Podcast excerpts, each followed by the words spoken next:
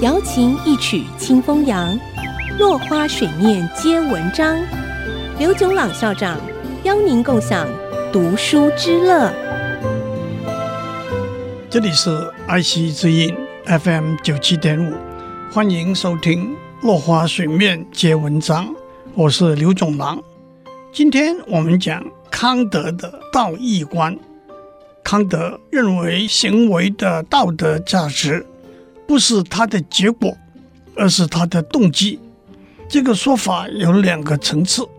第一个层次是结果不足以确定行为的道德价值；第二个层次是什么动机才足以确定行为的道德价值。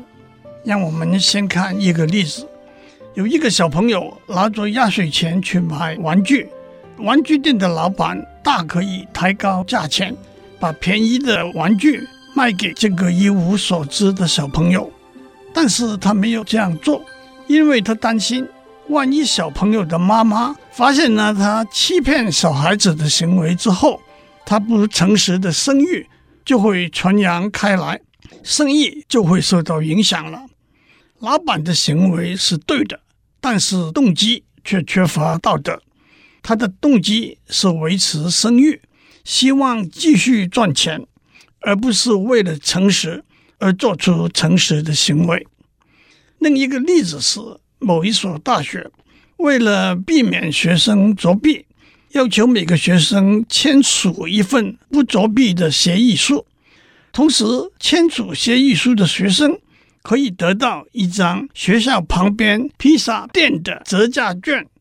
虽然我们无法分辨学生是为了诚实而签署这份协议书，还是为了折价券而签署这份协议书，不过买来的诚实当然不是真正的诚实。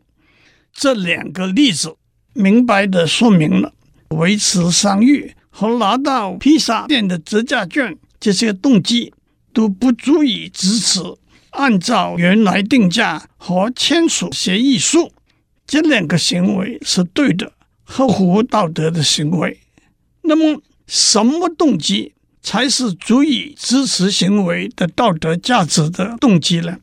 康德认为，做该做的事，这是所谓责任的动机 （motive of duty），是唯一足以支持行为的道德价值的动机。我们常说，助人为快乐之本，也就是说，快乐是助人的动机。按照康德的说法，助人虽然是一件好事，但是以一己的快乐为动机而助人，就失去他的道德价值了。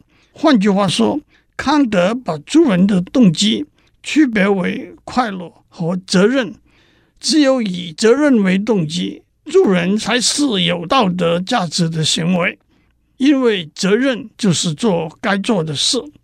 康德又说，为了快乐，为了心安理得，而对别人伸出援手，是值得赞美和鼓励，但并不是值得尊敬的行为。他又说，假如一个人为了某些原因，失去了对别人同情、怜悯的心怀。却依然能够向别人伸出援手，那才是真正有道德价值的行为。孟子说：“顺民于庶物，差于人伦，由仁义行，非行仁义也。”意思是顺明白事物之间的道理，体察人和人之间的关系，因而知道应当遵行仁义。而不是因为知道了仁义的好处才遵行仁义，也就是说，只有以遵行仁义作为目的和结果，而不是获得好处的手段，才是有道德价值的行为。今天先讲到这里，我们下次再见。落花水面皆文章，联发科技真诚献上好礼。给每一颗跃动的智慧心灵。